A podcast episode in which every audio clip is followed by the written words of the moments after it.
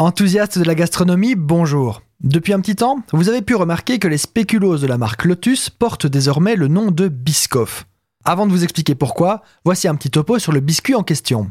Le spéculoos est un biscuit granuleux et épicé, principalement à la cassonade, à la cannelle et au girofle, mais on peut aussi retrouver du poivre blanc, de la cardamome ou de la muscade, suivant les recettes. On pourrait dans les grandes lignes le comparer à un pain d'épices, mais sous forme de biscuit. Biscuit qui tout d'abord avait un caractère religieux dans la région ouest-allemande, nord de la France et Benelux. Il était consommé lors de l'Avent ou du Carême, traditionnellement en forme de Saint-Nicolas, de Saint-Martin ou d'animaux. Il va plus tard attraper une forme moins figurative. D'abord un biscuit à l'effigie de Saint Nicolas, le protecteur des enfants au XIVe siècle, il deviendra épicé, le biscuit, pas Saint Nicolas, trois siècles plus tard suite au commerce des épices néerlandais, qui lui apporte cannelle et clous de girofle. Le nom, clairement d'origine flamande, viendrait soit de species en latin, qui veut dire épice, ou de speculator, qui est un évêque, en référence aux formes des biscuits. Mais personne ne sait vraiment au final.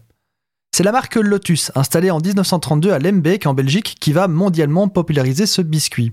Il est désormais l'accompagnateur classique du café dans les brasseries et on le retrouve également décliné nappé de chocolat ou en pâte à tartiner. Alors le nom Biscoff est la contraction de biscuit et de coffee. C'est un nom qui dicte donc l'usage, même si on peut retrouver le spéculoos à toutes les sauces. Alors pourquoi ce changement de spéculoos vers Biscoff? La raison est tout simplement marketing. Le spéculoos est en fait déjà vendu dans le reste du monde sous le nom de Biscoff. Seule la France, les Pays-Bas et la Belgique utilisaient encore ce nom. Le patron de Lotus veut maintenant utiliser ce nom partout pour faire de ses biscuits une marque mondiale. Voilà donc la raison, ce n'est finalement que du branding. Lotus exportant déjà partout dans le monde a décidé d'uniformiser le nom de son produit au point d'effacer celui d'origine.